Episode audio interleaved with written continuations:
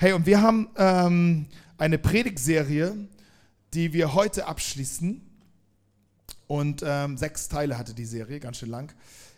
Und zwar ging es um den Epheserbrief. Wir haben den Epheserbrief, einen Brief an die Gemeinde in Ephesus, geschrieben von dem Apostel Paulus. Äh, den haben wir ein bisschen durchgenommen. Und ich hoffe, du hattest Zeit gefunden, wo du äh, die Kapitel ein bisschen dich nochmal reinlesen konntest, nochmal reindenken konntest, weil wir konnten immer nur ein nur, nur paar Dinge hier, hier ähm, behandeln, nur paar, paar Spotlights, aber das Ding ist so tief. Hey, und vor allen Dingen geht es hier darum, wer wir sind in Jesus, was Jesus aus uns gemacht hat, wer wir sind zusammen in Jesus, nämlich seine Kirche. Und hier steht ein Masterplan, wie diese Kirche zu funktioniert hat. Und danach wollen wir uns halten. Das ist unsere, die Bauanleitung der Kirche.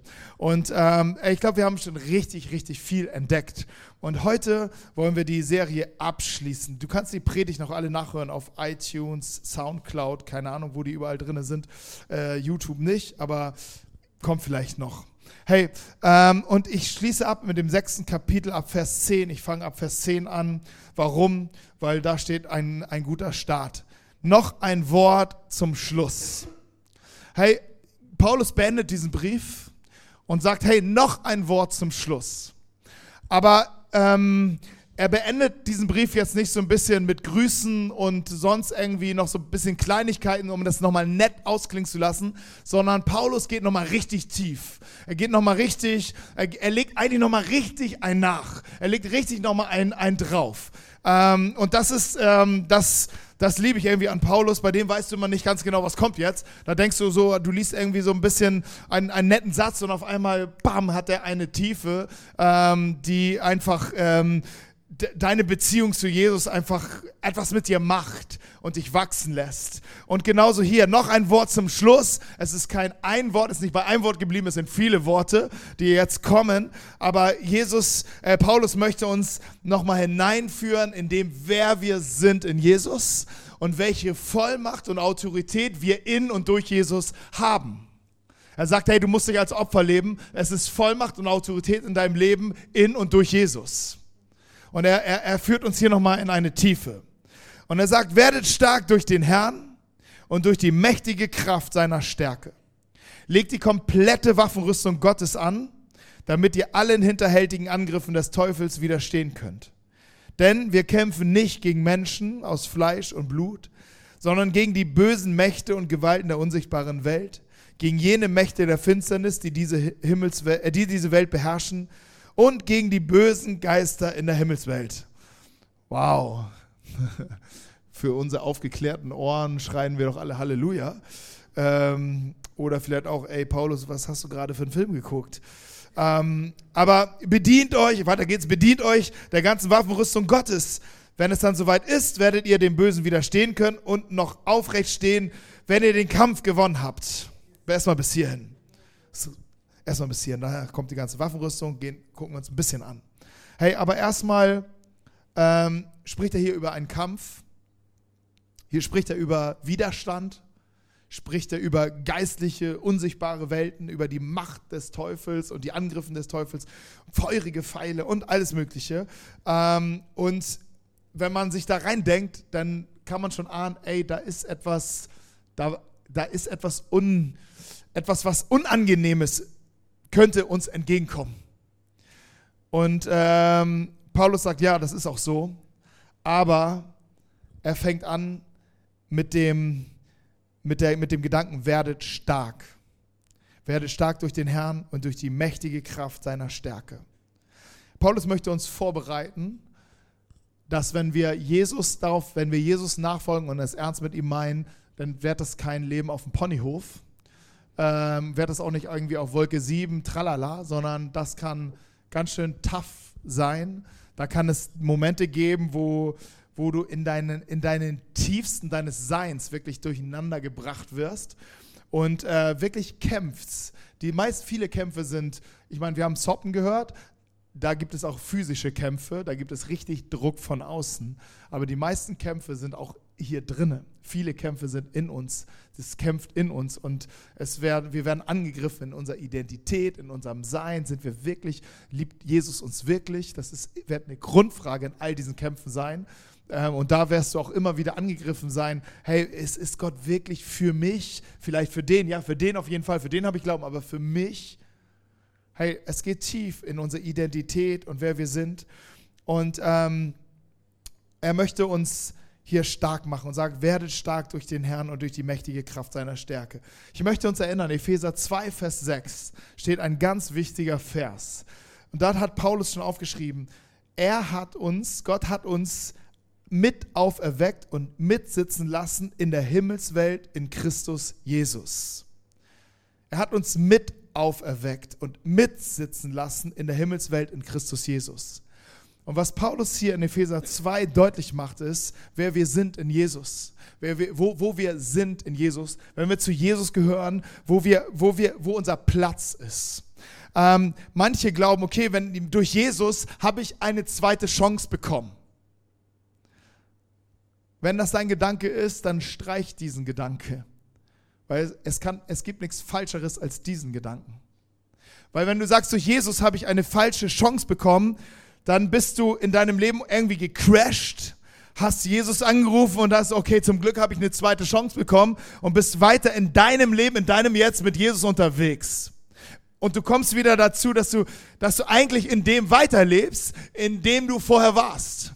Aber das ist nicht die, das ist nicht das Evangelium, das ist nicht die gute Nachricht, das ist nicht das, was Jesus für dich getan hat. Hier steht, er hat dich mit auferweckt, er hat dich mit sitzen lassen in der Himmelswelt in Jesus Christus und er sagt, du hast, du, ich gebe dir keine zweite Chance, ich gebe dir ein neues Leben. Ich gebe dir keine zweite Chance, du brauchst keine zweite Chance, weil das wirst du auch feiern. Ich gebe dir ein neues Leben. Jede zweite Chance wirst du feiern und brauchst immer wieder eine neue zweite Chance. Aber Gott ist, er ist ja auch nicht doof. Er sagt, ich gebe euch ein neues Leben. Weil das ist das, was du brauchst. Du brauchst ein neues Leben. Und das heißt, dein altes Leben, es stirbt. Und das ist das, was wir auch in der Taufe feiern. Wir feiern in der Taufe oder in der Taufe feierst du, okay, mein altes Leben was immer eine zweite Chance braucht, vielleicht jeden Moment, ist gestorben. Aber es ist, wir sind nicht nur, wir sind nicht tot geblieben, wir lassen dich nicht im Wasser, wir holen dich wieder heraus und die, und es heißt, wir sind gesegnet mit der Kraft Jesus, die Jesus aus den Toten auferweckt hat. Mit derselben Kraft bist du gesegnet und zu, zu einem neuen Leben. Und dieses neue Leben heißt, du bist mit auferweckt und mitsitzen lassen in der Himmelswelt. Hey, wenn das hier dein Leben war, wenn das deine Area war, dann warst du vielleicht hier irgendwo, die, hier unterwegs. Aber Gott sagt, hey, du bist, du bist an einer anderen Position. Dein Leben ist in einer anderen Position. Hier sagt Jesus, ist, ist, gesitzt, ist gesetzt im, in, in, in, auf dem himmlischen Thron. Er, er ist dort, er, es ist ein, ein Platz, ein Bild für Autorität, ein, ein Bild für Herrschaft. Hey, stell dir das nicht so vor, da ist ein Schloss und Cinderella und so weiter. Es ist einfach ein Bild der Autorität. Jesus, ihm ist alle Macht im Himmel und auf Erden gegeben. Er ist das, der Höchste aller Höchsten. Sein Name ist über alle Namen. Er ist gesetzt. Er hat diese Autorität bekommen. Und nun stellt er einen zweiten Stuhl neben sich und sagt, das ist dein Stuhl. Du bist mit auferweckt und du sitzt mit mir in dieser Dimension. Du bist mein Kind, du bist, du bist da, wo ich bin. Du hast ein neues Leben. Und in dem ganzen Brief geht es darum, dass wir, dass wir wirklich entdecken, dieses, dieses Neue, was wir haben, dieses neue Leben leben und nicht das alte Leben, das immer eine zweite Chance braucht. Hey, äh, auch in diesem Leben machst du, ein, machst du Fails, liegst du mal daneben aber trotzdem kommst du wieder, ähm, du, du, du bleibst trotzdem der, der du hier bist. Und darauf sollst du immer wieder zurückkommen, darauf sollst du immer wieder stehen und sagst, nein, das ist mein Platz. Hey, ich bin ausgerutscht, okay, aber das ist hier mein Platz. Jesus muss nicht nochmal für mich sterben, sondern sein Tod reicht, seine Vergebung reicht, seine Versöhnung reicht. Ich bin sein Kind, ich bin reingewaschen in seinem Blut. Und jetzt sagt Paulus, werdet stark werde stark durch den Herrn und durch die mächtige Kraft seiner Stärke. Werde stark in ihm. Das heißt, du sitzt hier und du bist nicht automatisch stark, sondern du wirst stark. Du wirst stark, indem du hier sitzen bleibst, indem du Zeit mit dem König aller Könige verbringst. Du wirst stark, indem du Zeit mit ihm verbringst. Indem du Zeit mit ihm investierst. Du wirst stark in seiner Gegenwart. Es wird abfärben, was seine Gegenwart wird abfärben. Der Punkt ist, dass wir manchmal diese Momente verpassen.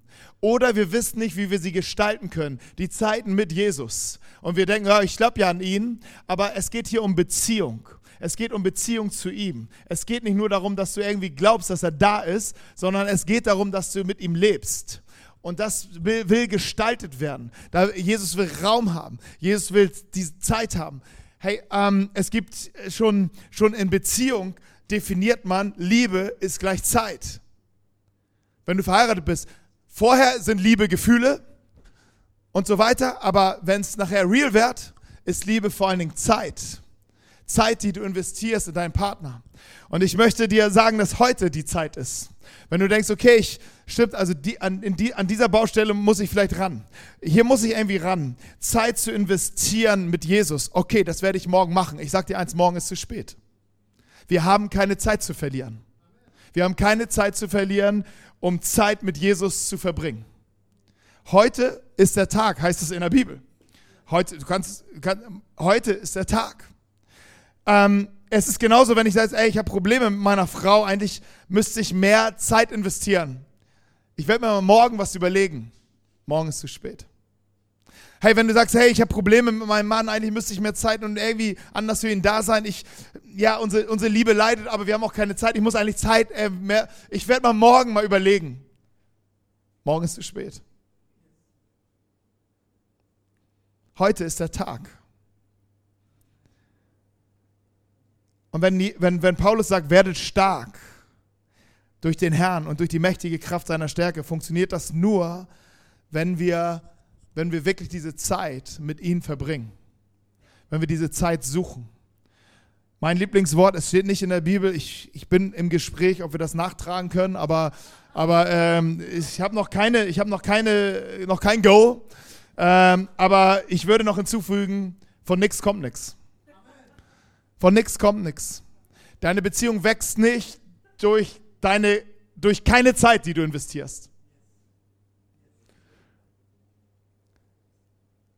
Und ich möchte dir drei Bereiche geben, wo du wie Beziehung zu Jesus wirklich wächst und wie du sie gestalten kannst. Du brauchst drei Orte. Einen Ort der Einsamkeit. Oha. Ein Ort der Einsamkeit wo du nicht einsam bist, sondern wo der Vater, Sohn und Heiliger Geist da sind. Ihr seid zu viert. Sichtbar ist eine Person, aber diesen Ort brauchst du. Das ist der eine Ort.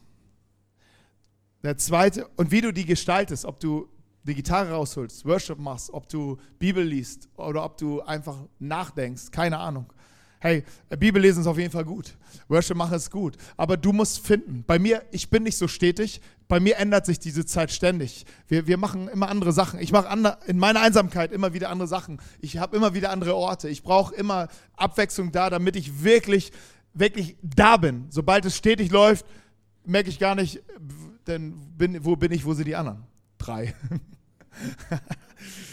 ähm, du brauchst einen Ort der Gemeinschaft.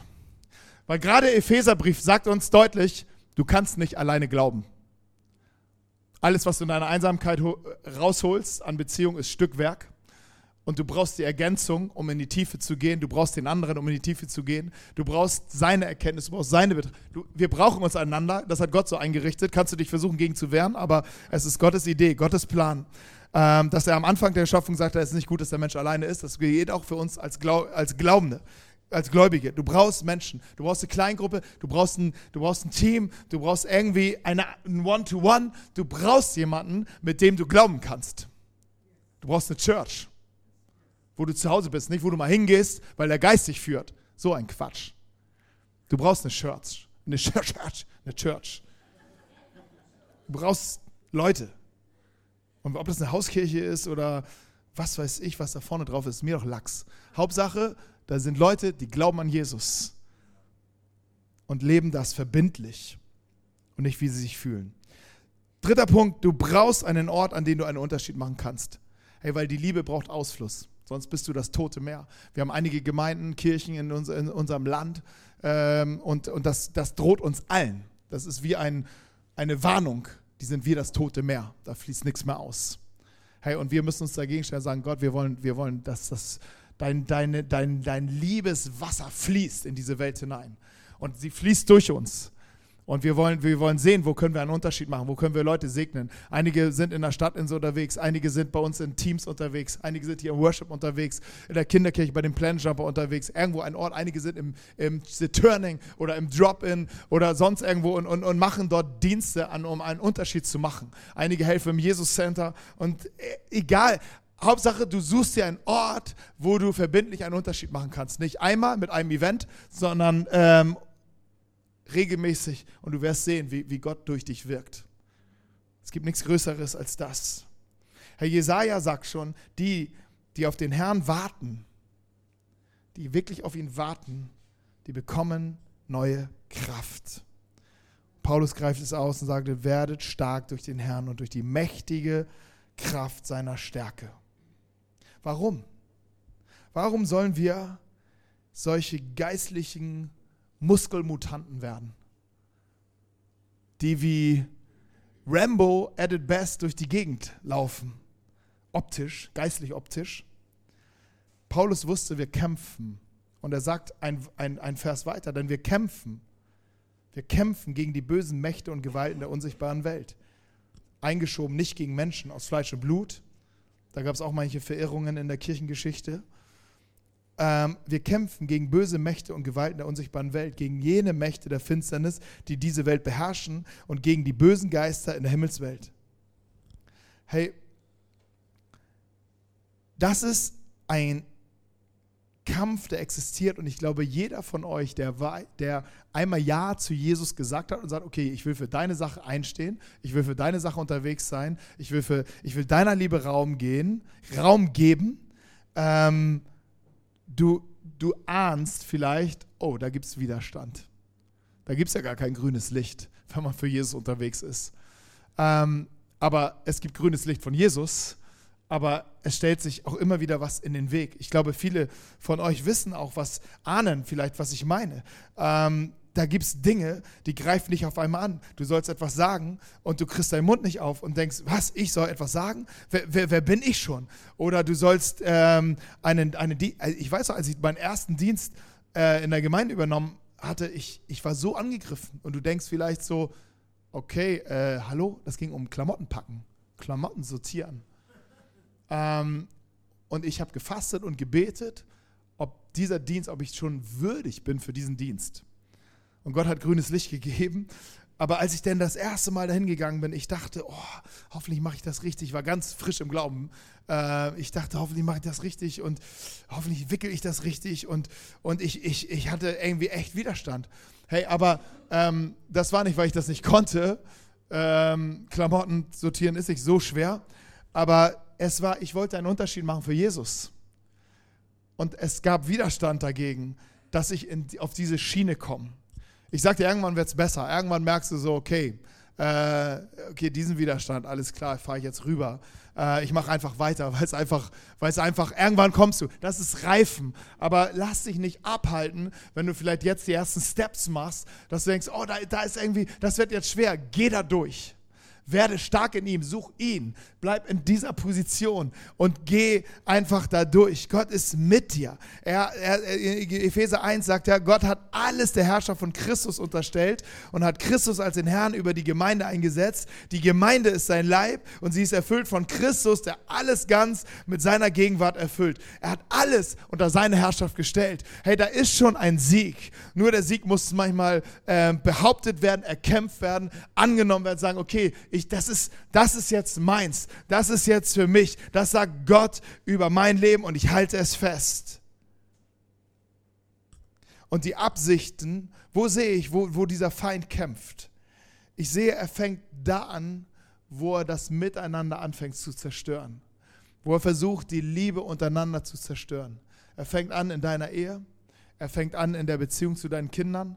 Er fängt an in dem Miteinander zwischen Freunden in der Kirche, dort, wo du vielleicht in einer Kleingruppe stehst, an, an all in den Teams. Er fängt an, er fängt subtil an, dort Unruhe zu stiften, Menschen auseinanderzubringen, Menschen äh, durcheinander zu bringen und, ähm, und irgendwie es es wird auf einmal wild und die Liebe geht zurück. Und ähm, das ist die Taktik, die, der, die wie der Feind immer wieder kämpft. Deshalb, wir brauchen einander und wir brauchen uns zusammen, um zu widerstehen diesen, all diesen Versuchungen.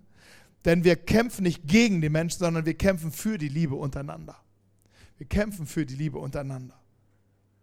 Das wollen wir immer wieder suchen, in jeder Ehe, in jeder, in jeder Beziehung zu den Kindern, in jeder Familie, in, jedem, in jeder Kleingruppe, in jedem Miteinander. Wir kämpfen für die Liebe untereinander. Hey, und ähm, Paulus will uns vorbereiten und will uns sagt, seid stark, seid stark in ihm, seid gerüstet. Und er führt uns in diese ganze Waffenrüstungsgeschichte ein. Vielleicht kennst du schon, also wenn du Waffenrüstung eingibst im Internet, äh, da sind irgendwie die meisten Predigten, glaube ich, drüber gehalten. Deshalb äh, auch in e- Elem Harburg hat gerade die Serie Die Waffenrüstung Gottes. Hör sie dir gerne an auf Soundcloud. Jeden, die letzten Sonntage haben sie darüber gesprochen, ähm, um, um Tiefe reinzugehen. Aber bei der Waffenrüstung geht es eigentlich, es ist ja ein Bild. Es ist ein Bild, was Paulus uns mitgibt. Und er, er sagt, hey, ähm, halte fest, wer du bist. Es geht um unsere Identität. Es geht um der, wer wir sind. Und es geht darum, was aus unserem Leben heraus passieren soll. Und er möchte uns stärken und stark machen in dem, wer wir sind in ihm. Und abschließend schließt er ab und führt uns auf dem, aufs Feld, wo, wir, wo der Kampf, Kampf auch gekämpft wird, indem er sagt im Vers 18, betet immer. Betet immer. Also, ich habe vorhin auch schon irgendwie, hatten wir darüber diskutiert im, im Gottesdienst, wie weit soll man das auslegen? Betet immer. Also immer. Wie, wie oft? Immer. Also betet immer. Hey, das ist unser Point. Betet immer. Aber was passiert im, im Gebet? Im Gebet bist du hier. Im Gebet ist hier. Weißt du, Jesus lehrt uns zu beten. Und was sagt er? Unser Vater. Er sagt, unser Vater. Hey, unser Vater kannst du nur beten, wenn du hier sitzt. Kannst du nicht da unten sitzen, sondern nur, kannst du nicht da unten beten, sondern da musst du da sein, da musst du Kind Gottes sein, um unser Vater zu beten. Und du bist Kind Gottes durch das, was Jesus für dich getan hat. Das heißt, im Gebet, das Erste, was du machst, du erinnerst dich, unser Vater, wer du bist, du bist ein Kind Gottes. Und du erinnerst dich, wo dein Platz ist. Nicht da unten in der zweiten Chance, sondern hier im neuen Leben. Und aus, in dieser Position fängst du an zu beten. Und das Erste, was du betest, ist, du schaust Jesus an und sagst, geheiligt werde dein Name. Hey, dieses Gebet macht im oberflächlich gesehen keinen Sinn, weil Jesus ist dreimal heilig. Der, sein Name braucht nicht geheiligt werden. Ähm, aber er wird geheiligt durch das Leben, was du führst.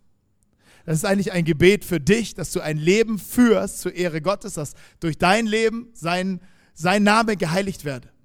Darum geht's. Darum geht's in deinem Leben, darum geht's in meinem Leben. Dafür, hey, du bist Kind Gottes, geheiligt werde dein, dein Name durch mein Leben, durch das, was ich tue, wie ich denke, wie ich Menschen liebe, wie ich Menschen begegne. Dann heißt es, dein Reich komme. Du schaust Jesus an und sagst, dein Reich komme dein Reich komme, dein Wille geschehe. Hey, dein Reich komme in meine Situation. Deine, dein, das ist ein, ein Gebet der Autorität. Ich glaube, das Vaterunser ist das vollmächtigste Gebet, was du überbeten kannst. Hey, ähm, aber wenn du sagst, dein Reich komme, dann bedeutet das, okay, ich habe hier, ich habe ein Problem, ich habe ich hab, ich hab ein finanzielles Problem und du sagst, dein Reich komme. Jesus sagt, ich versorge dich. Trachte zuerst nach meinem Reich, ich werde dir alles geben, was du brauchst, was Zoppen vorhin äh, schon erwähnt hat. Hey, du sagst, dein Reich komme, deine Versorgung komme und du positionierst dich und sagst, yes, in, in, ich, ich bete das in deiner Wahrheit. Ich trachte zuerst nach deinem Reich und ich, ich glaube und vertraue dir, dass dein Reich sich durchbricht in meinem ganzen Leben, in meinem ganzen Versorgungsbereich. Dein Reich komme und dein Wille geschehe ist, glaube ich, das schwierigste und herausforderndste Gebet, was du beten kannst. Dein Wille geschehe, weil wir beten alle, mein Wille geschehe. Wir beten alle, hey, mein Wille geschehe, ich wünsche mir dies, ich wünsche mir das, ich wünsche mir einen Ponyhof. Hey, aber ey, ähm, hier geht es darum, dass du dich wirklich, hier ist Surrender. In dem Moment, wo du sagst, dein Wille geschieht, gehst du wie, wie, wie Maria vor die Füße Jesu. Du verlässt deinen Platz und gehst vor die Füße Jesu und sagst, okay, Jesus, du bist König aller Könige. Dein Wille geschehe. Ich, ich gebe mich dir hin. Und Paulus sagt, betet immer. Bleibt in diesem. Betet immer. Und Petrus wird irgendwann schreiben, er, er muss es nochmal ergänzen und sagt, hey, der Teufel, er schleicht zwar umher. Was Paulus hier in Epheser 6 schreibt, ja, das stimmt. Da gibt es diesen Widerstand, ja, da, da gibt es auch mal was auf die Fresse, aber er ist nur ein, aber widersteht ihn, er wird vor euch fliehen. Widersteht ihn, steht fest, er wird vor euch fliehen. Hey, keine Opferhaltung, sondern widersteht ihn, bleibt fest, betet immer und er wird vor euch fliehen. Das ist das, wo Paulus uns zum Abschluss dieses krassen Briefes reinführt. Und er sagt, hey, da ist mehr. Da ist mehr für dich. Da ist mehr für uns als Kirche. Da ist mehr Jesus in dein, für dich in deinem Leben. Da ist mehr Jesus hier in dieser Kirche. Weil Jesus in dir ist, weil Jesus in mir ist, wenn wir ihn zusammenpacken, wenn wir uns zusammenpacken, mehr wir leben. Jesus, der Jesus-Faktor wird steigen. Da ist mehr Jesus, das war die Absicht, warum Paulus diesen Brief schreibt. Ich möchte, dass ihr wisst, da ist mehr Jesus. Ich möchte, dass ihr es sucht. Ich möchte, dass ihr dem widersteht, was es immer wieder angreift. Dass ihr kämpft dafür, dass mehr Jesus Raum bekommt in eurer Kirche, in eurem Leben. Werdet stark. Ja, es gibt einen Kampf. Wir kämpfen nicht gegen Menschen. Wir kämpfen gegen böse geistliche Mächte. Die wollen das rauben. Die wollen dieses Meer rauben, was in euch liegt. Aber kämpft gut gerüstet und bleibt fest im Gebet. Lasst uns vielleicht aufstehen. Lasst uns zusammen ins, noch einmal ins Gebet gehen. Ich möchte uns als Kirche wirklich segnen. Ich möchte uns segnen und ich möchte uns ähm, damit hineinnehmen in, das, in diesen Spirit, den äh, Paulus hier in diesem Brief offenbart. Ich weiß, es ist, ich bin hier begrenzt, aber es ist derselbe Geist, der hier in dieser Kirche wirkt. Ähm, und das ist nicht meine Kraft, sondern es ist die Kraft Gottes, die uns äh, in uns wirken darf und dem wir Erlaubnis geben Gott wirke in uns.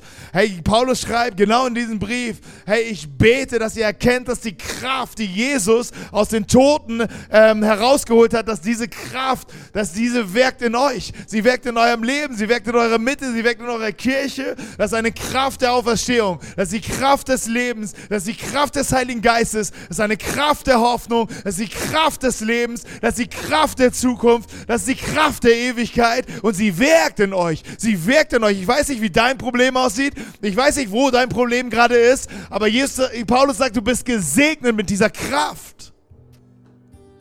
Mit dieser Kraft bist du gesegnet.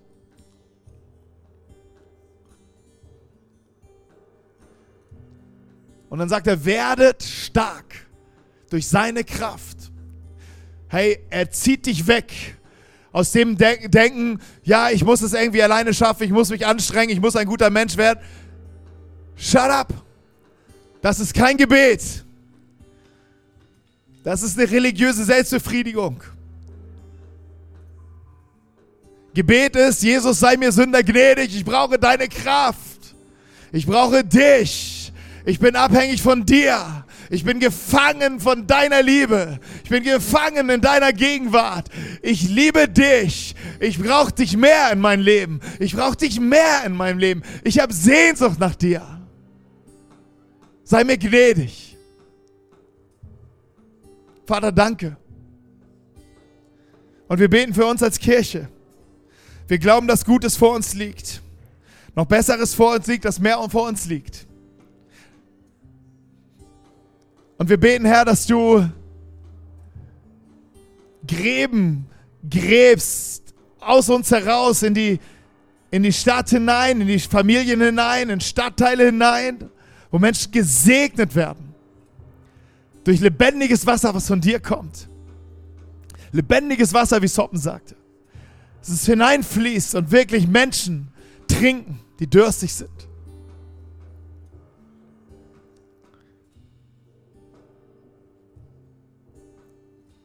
Und Paulus schließt den Brief ab mit einem Segen und ich segne euch in diesem selben Segen. Ich wünsche euch Frieden. Ich wünsche euch Frieden, liebe Freunde. Und Liebe mit Glauben von Gott, dem Vater und Jesus Christus, dem Herrn. Gottes Gnade wünsche ich allen, die Jesus Christus, unseren Herrn, für immer lieben. Für immer lieben. Für immer lieben. In den Namen von Jesus. Amen. Amen.